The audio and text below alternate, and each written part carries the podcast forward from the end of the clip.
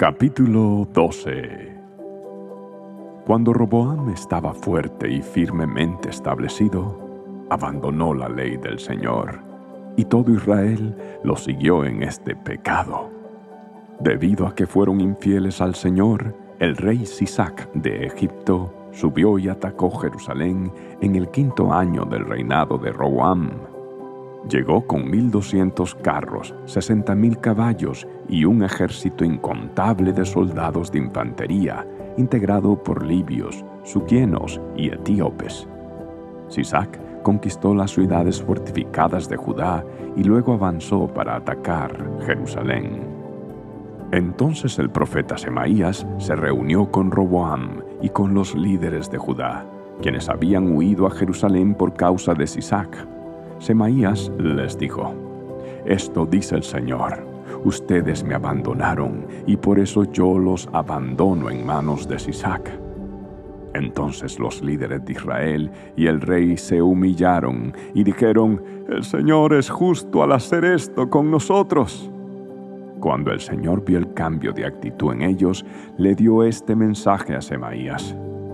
Puesto que el pueblo se ha humillado no lo destruiré completamente, y pronto le daré cierto alivio. No usaré a Sisac para derramar mi enojo sobre Jerusalén, pero serán súbditos de Sisac para que conozcan la diferencia entre servirme a mí y servir a los gobernantes terrenales. Entonces el rey Sisac de Egipto subió y atacó Jerusalén, saqueó los tesoros del templo del Señor y del palacio real, robó todo, incluso los escudos de oro que Salomón había hecho. Tiempo después, el rey Roboam los reemplazó con escudos de bronce y los confió al cuidado de los comandantes de la guardia, quienes protegían la entrada del palacio real. Cada vez que el rey iba al templo del Señor, los guardias llevaban los escudos y luego los devolvían al cuarto de guardia. Como Roboam se humilló, se apartó el enojo del Señor y no lo destruyó por completo. Aún quedaban algunas cosas buenas en la tierra de Judá. El rey Roboam se estableció firmemente en Jerusalén y siguió gobernando. Tenía 41 años cuando subió al trono y reinó 17 años en Jerusalén, la ciudad que el Señor había elegido entre todas las tribus de Israel como el lugar para honrar su nombre. Su madre era una mujer de Amón que se llamaba Naama.